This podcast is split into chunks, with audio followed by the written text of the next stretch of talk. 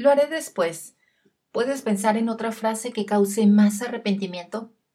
Claro, es tranquilizante creer que podemos dejar que el futuro yo se preocupe de los problemas ocasionados por dejar nuestras obligaciones para después, pero el costo de postergar es muy alto y lo pagamos con sueños rotos, vidas desperdiciadas, fracaso profesional y relaciones perdidas.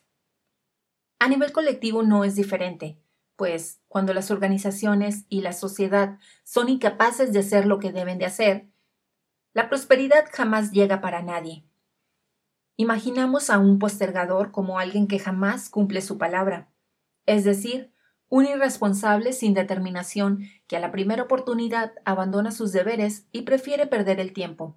Sin embargo, postergar no tiene nada que ver con la pereza. Si observamos bien, quienes posponen sus deberes compulsivamente no lo hacen solo para ver Netflix por la tarde.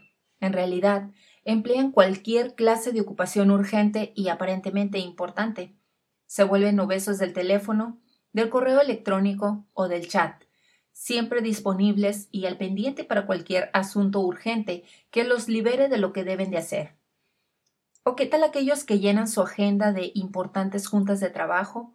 Y, por último, pero no por ello menos común, quienes viven atrapados en un ciclo de perpetua preparación, siempre buscando cursos, diplomados, certificaciones, seminarios, libros y videos, pero que jamás dan un paso al frente y actúan.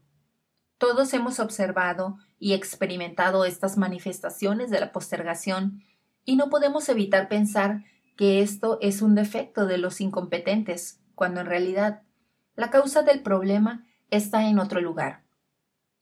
Dejamos las cosas para después, no por pereza o incompetencia, sino por nuestro propio miedo, inseguridad y ansiedad. Por lo cual, podemos decir que la postergación es una condición humana y cuya responsable es la culpa producida por una cultura obsesionada con la eficiencia. Todo mundo posterga y no debemos sentir culpa por ello.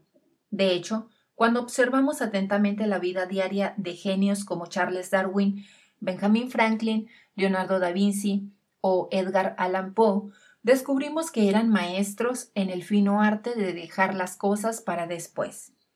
¿Qué sentido tiene hacerlo absolutamente todo? Tenemos una sola vida y debemos emplearla para aquello que nos importa más.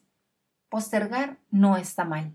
De hecho, puede ser una gran manera de crear espacio para entender qué es lo que sí vale la pena hacer. Podemos dejar los emails, los chats, las llamadas, las juntas y las rutinas sin importancia para después. Lo que no podemos posponer son nuestros sueños, aspiraciones y relaciones valiosas.